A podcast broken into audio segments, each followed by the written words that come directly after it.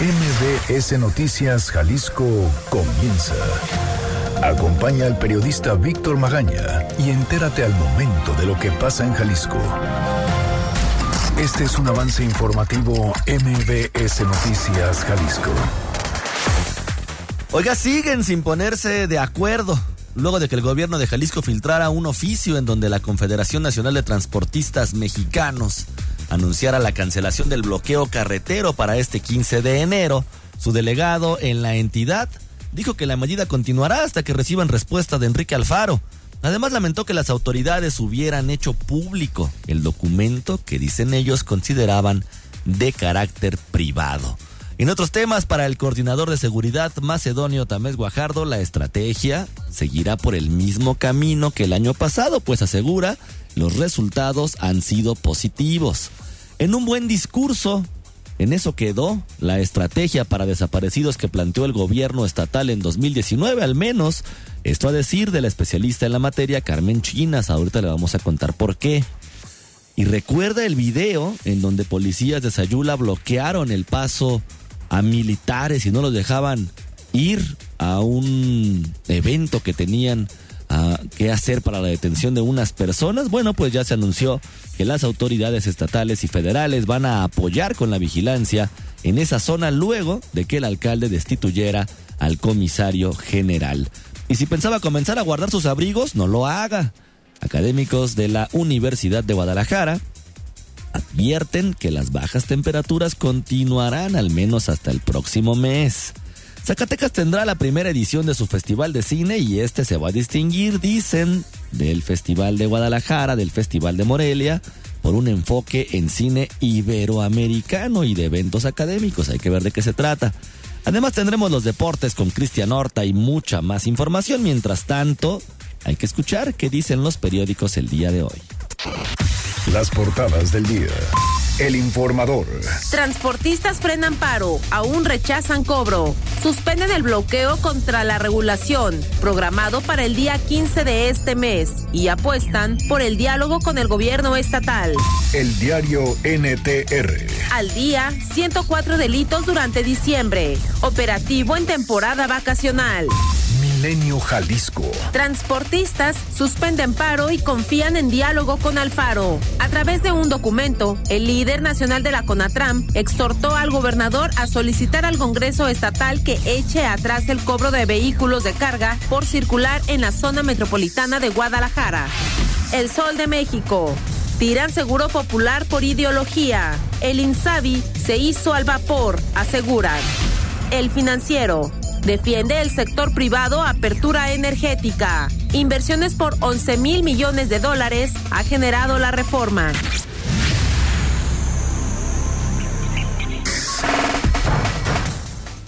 Yo soy Víctor Magaña y como siempre ya sabe me da muchísimo gusto saludarlo. Gracias por acompañarnos un día más en este recorrido informativo de lo más actualizado, de lo más importante que sucede en el área metropolitana de Guadalajara, por supuesto también en el interior del estado. ¿Cómo se puede comunicar con nosotros? De manera muy sencilla, al 36 298 248 y al 36 298 249. Las redes sociales, arroba MBS Jalisco en Twitter, MBS Noticias Jalisco en Facebook y mi cuenta personal, arroba semáforo en ámbar. Además, un canal en Telegram. Usted nos encuentra como Víctor Magaña, guion medio MBS. Cada vez está creciendo más la comunidad ahí en Telegram, donde podemos platicar absolutamente de lo que usted quiera. Y si quiere que digamos algo en este espacio informativo, ya lo sabe, los micrófonos son de usted. En materia informativa, estamos por supuesto para servirle. Hugo López está en los controles operativos, Erika Arriaga en la producción de este espacio informativo. Son nueve de la mañana ya con nueve minutos. ¿Qué le parece si comenzamos? Este es el Exa Reporte Vial. Arranca un año de lujo a bordo de la nueva Buick Enclave 2020 y consiéntete a ti y a los tuyos en cada paseo. Bueno, ¿y la ciudad cómo amanece el día de hoy? ¿Quién mejor para platicarnos que Ivette Sánchez? Ivette, ¿cómo estás? Buenos días. Gracias, claro que sí. Muy buenos días para todo el auditorio. Qué gusto saludarles. Les comento de una volcadura en los cruces de federalismo y circunvalación. Si usted viene por federalismo con destino hacia Atemajac, encontrará este fuerte accidente. Una persona ha quedado lesionada en el lugar. Por favor, se el paso a unidades de emergencia que ya atienden este servicio. Periférico entre Avenida Las Bosques y Trepeyac se tiene un percance. Un taxi quedó atorado en el cemento fresco de la obra que se lleva a cabo en este punto. El tráfico es cargado en estos momentos. También le puedo comentar si usted circula a la altura de la autopista Guadalajara-Colima, en el kilómetro 26 sucedió un fuerte accidente. Es en las inmediaciones de Zacualco de Torres, unidades de emergencia atendiendo ya estos servicios. Por choque, el semáforo de Malecón y San Gaspar en Tonalá ha quedado derribado. También ya se tiene presencia de operativo en el punto. No están funcionando los semáforos en Federalismo y Fidel Velázquez. La policía vial se encuentra al pendiente de este crucero para evitar algún otro accidente. Es la información del reporte. Regresamos con ustedes. Muy buenos días. Muy buenos días también para ti, Betty. Como siempre, muchísimas gracias. Gracias. Extraordinarios momentos de lujo te esperan a bordo de la nueva Buick Enclave 2020. Llévate una Buick Enclave con bono de 80 mil pesos y consiéntete con 32 mil puntos Premier. Válido del 3 al 31 de enero de 2020. Términos y condiciones en Buick.mx. El Exa Reporte Vial es presentado por. Llévate la nueva Buick Enclave 2020 con bono de 80 mil pesos y consiéntete con 32 mil puntos Premier. Visita tu distribuidor autorizado Buick. Seguridad. Bueno, la Coordinación de Seguridad del Gobierno del Estado valoró las acciones del 2019 y aseguró que aunque hubo avances, todavía se reportan muchos delitos en Jalisco y por lo cual continuarán con el trabajo en una ruta que les ha funcionado. El coordinador de seguridad, Macedonio Tamés Guajardo, informó que hay avances en el combate al crimen.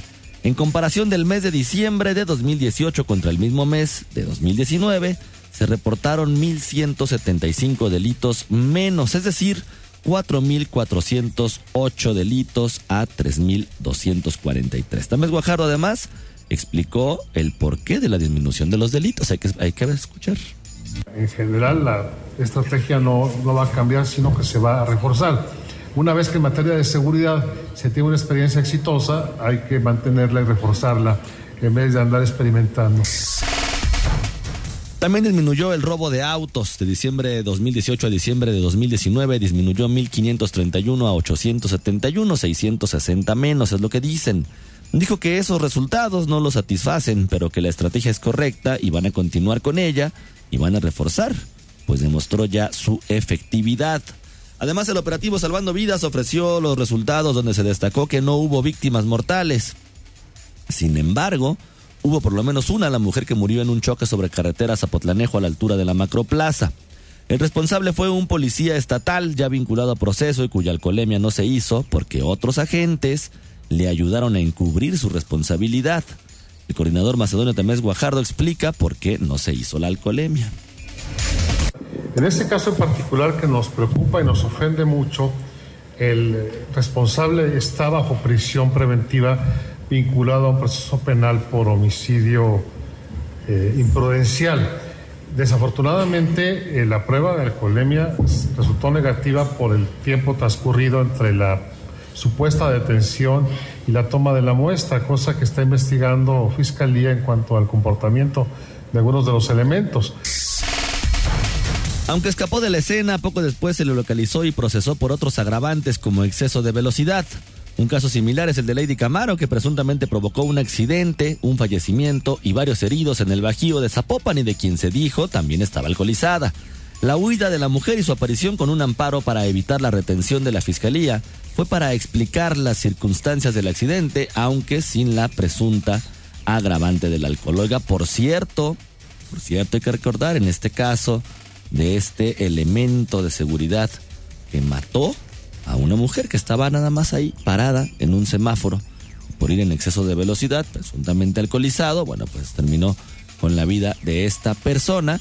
El mismo gobernador, hay que recordar usted, salió en redes sociales a decir que iba a dar un seguimiento puntual y que no se iba a permitir la impunidad. ¿Qué pasó con los oficiales que ayudaron a este policía a escaparse de la escena del crimen. ¿Qué sucedió? ¿Qué ha pasado con ellos? Ya nos ha dicho absolutamente nada en este manejo de que no va a haber impunidad. Nada más hay que dejarlo ahí sobre el tintero. Y la estrategia de desaparecidos en el primer año de gobierno quedó solamente en eso, en un discurso. Fátima Aguilar, ¿cómo estás? Buenos días.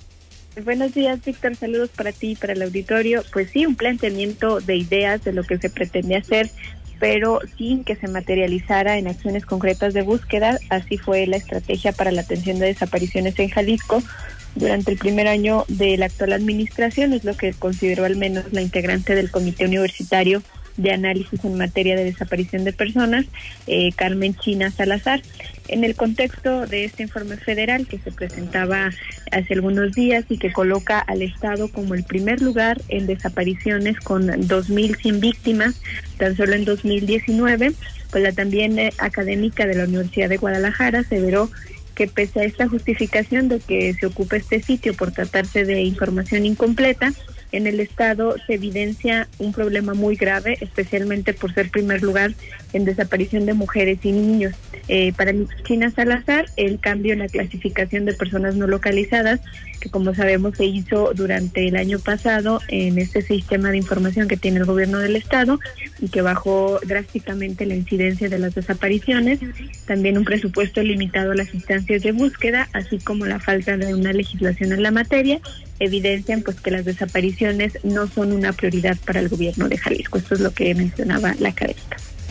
Ha faltado todavía mucha voluntad para que en Jalisco se pueda atender la problemática y también políticas acertadas. O sea, no basta solo con declararlo, sino también es que tiene que contarse con el presupuesto, el personal, como debe convertirse en una prioridad. Y eso apenas está visibilizándose todavía desde mi particular opinión, no considero que sea una prioridad para la administración local. La integrante de este comité también opinaba que este informe, en vez de desatar una pelea por si existe una estadística completa o no en los demás estados, pues debe alertar al Ejecutivo porque se trata de familias que todos los días padecen las desapariciones. Dijo también que a los legisladores debe llamarles la atención esta información ante este rezago que tienen de dos años en la creación de una ley local en la materia, la cual eh, recordemos en un primer intento quisieron sacar sin tomar en cuenta a los colectivos ni los principios de derechos humanos y que después, pese a la presentación de iniciativas por parte del Ejecutivo, tampoco tomaron como prioridad avanzar en su aprobación durante el año pasado. Escuchemos nuevamente a la que debería llamar su atención. Primero porque aun cuando la metodología pudiera en algún momento tener ajustes en las cifras, por esto que no todos han informado, pero aún así no es una casualidad que Jalisco aparezca en primer lugar en todos los, en todas las categorías que se han planteado. Eh, debería alertar y llamar la atención y no se trata de decir, bueno, es que yo tengo tres puntos menos de cifras. Estamos hablando de seres humanos, de personas, de familias que cada día padecen el dolor de la pérdida, de la desaparición y que en ese sentido tiene que haber mucha empatía y mucha sensibilidad por parte de la autoridad local para facilitar los procesos de búsqueda.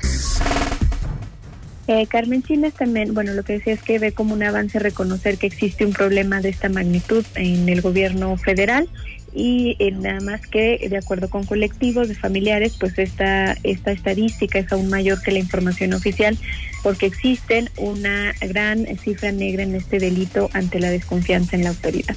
Pues es el reporte, Víctor.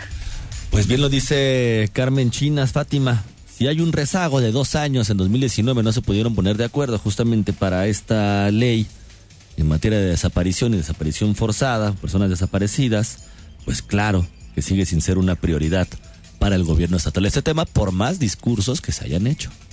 Así es, y no solamente este retraso que como bien dices de los diputados tienen dos años, eh, lo que ya dices es que debe ser eh, algo urgente atender en, este en este inicio de año por los legisladores y también lo que se menciona, ¿no? Los presupuestos eh, que se le asignaron a las instancias de búsqueda, también lo han denunciado los colectivos, no son ni siquiera lo que prometió el gobernador, son totalmente eh, insuficientes y pues esta reclasificación que se hizo el año pasado y que a nivel local baja drásticamente la estadística o invisibiliza el problema, pues Claro, bien lo dijo ayer también el coordinador de seguridad, antier el coordinador de seguridad Macedonio Tamés Guajardo aquí en este espacio informativo, la estadística es para reajustarse según la conveniencia. Fátima, muchísimas gracias.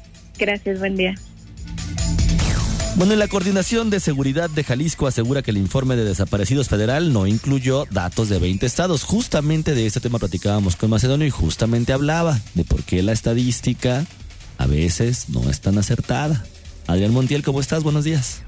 Muy bien, Víctor, muy buenos días para ti también para el auditorio. Y mira, aunque Jalisco encabeza eh, la entidad con más casos de desapariciones con 2.100 en la presente administración, de acuerdo con la Subsecretaría de Derechos Humanos, el coordinador de seguridad, Macedonio Tamés, rebatió el informe del Registro Nacional de Personas Desaparecidas, pues aseguró que 20 estados no entregaron información o lo hicieron parcialmente. Escuchemos al coordinador.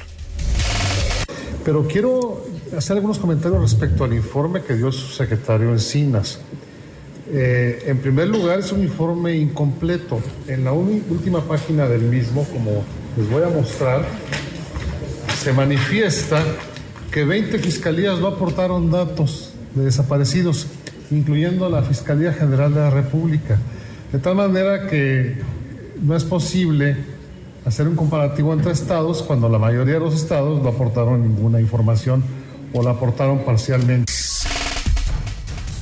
El informe del registro contempla datos completos de 13 estados, 8 con datos parciales 10 que no entregaron información y también, como mencionó, la Fiscalía General de la República.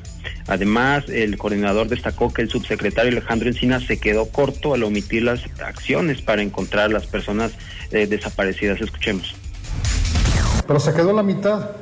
No informó qué es lo que va a hacer el gobierno federal para corregir este problema, para evitar que la gente desaparezca. Sobre todo dijo que porque la mayoría de los perpetradores de las desapariciones pertenecen al crimen organizado, lo que es un delito de la competencia federal. Bueno, las cifras proporcionadas tanto de personas desaparecidas como de localizadas, dijo Macedonio Tamés, se deben a la política de transparencia de Jalisco al abrir sus datos a quien los solicite. Pues lo que se dijo, Víctor. Adrián, muchísimas gracias. Muy buen día, muchas gracias. Muy buenos días también para ti. Hay que ver que concluya justamente este informe con esos 20 estados que faltan para ver en qué lugar nos posicionamos. También recuerde, Jalisco tiene años con esta problemática, años estando en los tres primeros lugares, tampoco. La realidad es que tampoco, de manera lamentable, vamos a variar mucho, aunque se entregue todo el informe. Y la Policía del Estado y la Guardia Nacional resguardan al municipio de Sayula después de que el presidente municipal, Daniel Carrión, destituyera al comisario general y operativo de las policías luego de darse a conocer un video donde dos patrullas bloquean el paso de la Guardia Nacional. El coordinador macedonio Tamés Guajardo dijo que los hechos del video ocurrieron el pasado 24 de septiembre del 2019, pero se difundieron el 21 de diciembre. Y de inmediato, el alcalde de Sayula tomó medidas por lo que no fue necesario tomar el control de la seguridad en ese municipio. Entre otras cosas, el ejército hace la revisión de las armas de la Policía Municipal y el Consejo Estatal de Seguridad hará exámenes de control de confianza a la corporación mientras se mantiene el apoyo a la vigilancia en el municipio sureño. Son 9 de la mañana con 24 minutos. Damos una pausa y regresamos. Víctor Magaña está en XFM 101.1. Estás escuchando MBS Noticias Jalisco con Víctor Magaña. Estados. 9 de la mañana con 27 minutos. Oiga, y todo un relajo. El día de ayer la Conatram anunciaba en rueda de prensa que harían un bloqueo carretero a todas las entradas del área metropolitana de Guadalajara el 15 de enero porque justamente no estaban de acuerdo con este cobro que se les está haciendo por pasar lo que le llama Mariana Fernández como el derecho de piso. Bueno, ayer en la tarde y se filtró un documento de la CONATRAM, lo filtró gobierno del estado, un documento de la CONATRAM donde decían que el paro ya no se iba a realizar porque justamente estaban negociando con el gobierno y, y querían llegar como a buenos términos a través del diálogo. A pesar de que la Confederación Nacional de Transportistas Mexicanos entregó este oficio, dirigido al gobernador, donde manifestaron este retiro del bloqueo carretero convocado para el próximo 15 de enero, el delegado en Jalisco Diego Bolio Corona aseveró que la medida se mantiene hasta que exista una respuesta por parte del gobierno estatal. Según el líder transportista, el documento se hizo llegar tras la reunión con el secretario general de gobierno, sostenida el martes por la noche, donde se mostró disposición para dar marcha atrás al cobro para transitar por el área metropolitana de Guadalajara. Sin embargo, lo que esperan ahora para suspender este bloqueo es la cancelación de este pago. Escuchemos. Mientras no tengamos el comunicado del gobernador en el cual le da reversa al costo al cobro del permiso y al permiso mismo, nosotros seguimos en la preparación del movimiento del 15 de enero. Sí, pues es que no nos ha contestado, ¿no? O sea, se le mandó una un documento y, a mí en lo personal, el presidente nacional de CONATRAM no me ha comentado ni me ha dicho que le demos este para atrás al movimiento o que informemos a, a este, nuestros compañeros transportistas de que ya hubo algún acuerdo. Bolio Corona lamentó la filtración de este documento a los medios de comunicación porque iba dirigido solamente al gobernador y no a la opinión pública. Aseveró que cuando se determine dar marcha atrás a esta medida se le va a comunicar a la ciudadanía. Pero en la noche, en la noche se estuvo corriendo el rumor justamente de que ya el presidente nacional de la CONATRAM había hablado con el delegado en Jalisco y le había pedido que se aplacara, el paro no se iba a dar. Ahorita le vamos a confirmar ese dato. En lo que son peras o son manzanas, bueno, pues ahí va la historia de la Conatrama, ahí va la historia del costo. Enojado el delegado porque dice, el gobierno de Jalisco filtró un documento que no era para la opinión pública.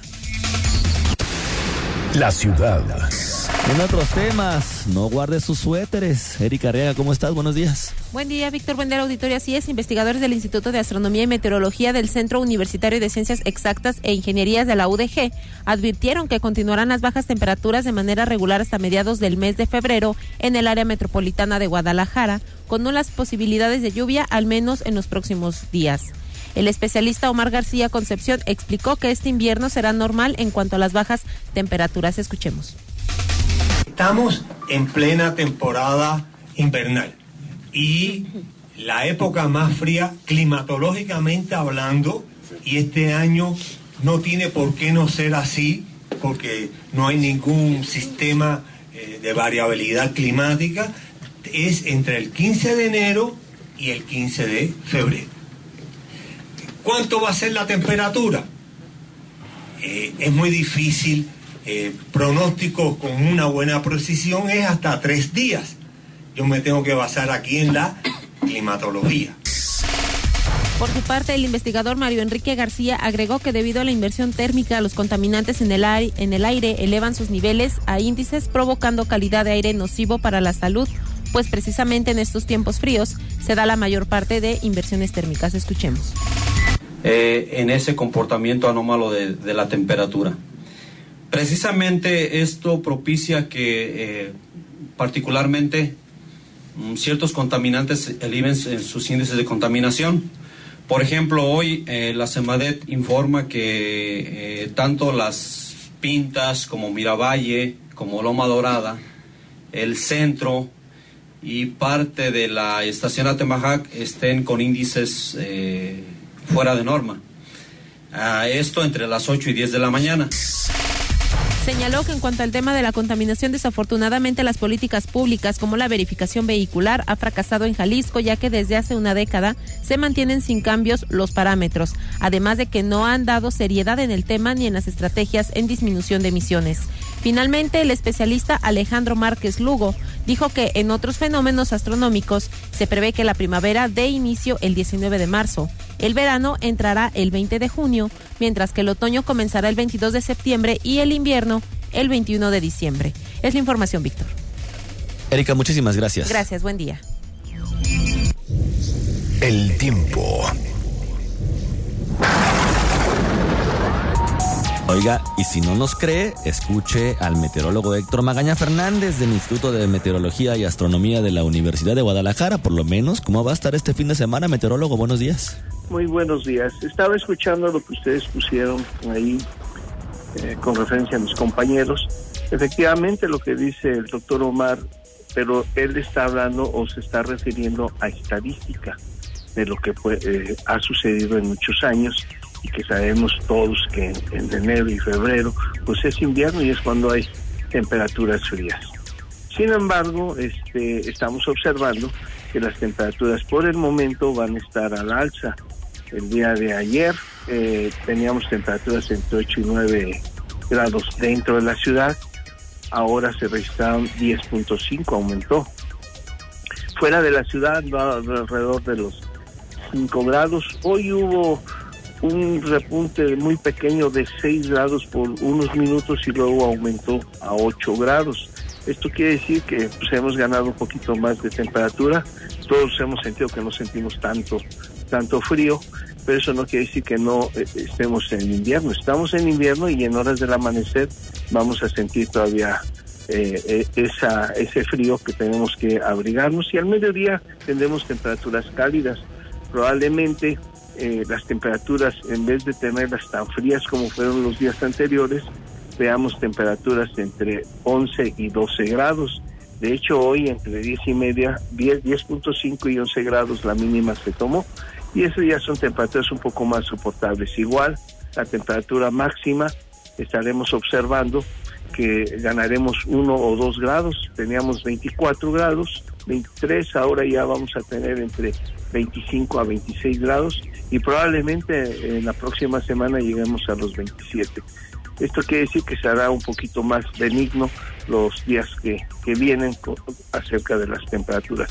Esto no quiere decir que no pueda haber un, eh, una baja de repente con alguna entrada de un frente frío. Ese es por el lado de, eh, lo que se dijo eh, con respecto al invierno. Del otro lado, con respecto a las contaminaciones, bueno, en invierno es cuando más se acentúan las inversiones. Una inversión térmica quiere decir lo siguiente, generalmente la temperatura disminuye con la altura, pero cuando se invierte esa temperatura, en vez de disminuir, aumenta con la altura, a eso le llamamos nosotros una inversión térmica. Y es cuando quedan atrapados todos los contaminantes cerca de superficie. Por eso mismo todos los días nosotros damos eh, cuál es la inversión térmica en superficie muy temprano y decir si es moderada o es débil y a qué hora rompe esa, esa inversión para que puedan salir los contaminantes. Bueno, y, con respecto al astrónomo, hay que entender que él está dando una fecha, pero de acuerdo al movimiento de la Tierra con referencia al Sol. La primavera puede, puede llegar en un momento dado, ya sea con la fecha astronómica o en un momento dado, como dicen los campesinos, cuando empieza a reverdecer las plantas, es cuando ya es el inicio de la primavera. Entonces tenemos diferentes este, eh, fechas de inicio y tenemos todavía la fecha de 21 de marzo, que es el, otra de las fechas que también se dan, pero realmente la primavera empieza cuando empieza a reverdecer los, las plantas. Pues ahí está. Meteorólogo, le agradezco muchísimo habernos tomado la llamada. Hasta luego. Hasta luego. Oiga, escuche usted lo que lo que acaba de suceder en Matamoros, allá en, en Coahuila. Se reportó al sistema de emergencia 911 disparos de arma de fuego en el interior del Colegio Cervantes, ubicado en la calle Juan Pablo 150 Norte, entre las calles en Abasolo y Ocampo allá en el centro de, Torreón, Coahuila. Un niño de 8 años portaba un arma de fuego y empezó a caminar y disparar a niños y a las personas que se le pusiera enfrente. Hay más de siete menores de edad lesionados. La Cruz Roja Mexicana indica que hay nueve heridos, de los cuales hay seis menores de edad y tres maestros. Una maestra ya lamentablemente falleció el niño, también es lo que están viendo. Señalan dos muertos, cuatro heridos también en otra información. El ataque por un alumno de 8 años de edad que pretendía atacar a su maestra con una pistola calibre 9 milímetros. Son las primeras versiones. Terrible, terrible lo que acaba de suceder allá en Torreón, Coahuila. Vamos a una pausa y regresamos. Víctor Magaña, en Noticias MBS Jalisco, por XFM 101.1.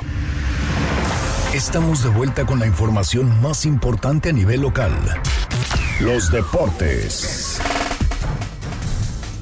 ¿Qué ha sucedido en materia deportiva esta semana? ¿Qué es lo que viene el fin de semana? Cristian Horta nos platica. Este viernes inicia la actividad del clausura 2020 de la Liga MX. Morelia contra Toluca y Cholos frente a Santos. A ambos juegos a las 21 horas darán el banderazo al torneo. Para mañana Atlas visita Cruz Azul en el Estadio Azteca en punto a las 17 horas. El entrenador Leandro Cufré destacó durante la semana que el objetivo de los rojinegros será volver a la liguilla luego de dos años de ausencia. Otro que quiere volver a la fiesta grande luego de cinco torneos sin clasificar son las Chivas Rayas del Guadalajara, que para este torneo abrieron la chequera y apuntalaron su plantel. El rebaño comienza su participación mañana cuando reciba a Bravos de Ciudad Juárez a las 19 horas. En la Liga Femenil, Chivas enfrentará a Bravas de Ciudad Juárez en duelo que se llevará a cabo en el Estadio Olímpico Benito Juárez a las 20 horas de este viernes. El rebaño comenzó este clausura 2020 con un empate a dos goles ante Cruz Azul. Atlas, por su parte, recibirá a Monarcas Morelia mañana en punto a las 11 horas en Atlas Colomos. Las rojinegras debutaron en el certamen con goleada de 3 a 0 sobre Necaxa. La Liga de Ascenso se encuentra en suspenso, por lo que este viernes habrá junta de dueños para definir el rumbo de la liga, que se quedó sin dos equipos luego de que Loros de Colima y Potros de la Universidad Autónoma del Estado de México fueron dados de baja. Además, Cimarrones de Sonora definirá su futuro en la liga en esta reunión. La intención es invitar equipos de la Liga Premier. Entre los más sonados están el Tepatitlán, Tecos, Cafesa, Irapuato y Cruz Azul Hidalgo, entre otros. La Liga de Ascenso cuenta con 12 clubes, siendo Alebrijes de Oaxaca el actual campeón. Ayer se realizó el sorteo del Prolímpico de Fútbol que se realizará en Guadalajara y que otorgará dos boletos para Tokio 2020. México quedó ubicado en el grupo A junto a Estados Unidos, Costa Rica y República Dominicana. En el B quedó conformado por Honduras, Canadá, El Salvador y Haití. El torneo se desarrollará del 21 de marzo al 1 de abril en el Estadio Jalisco y en el Estadio Chivas.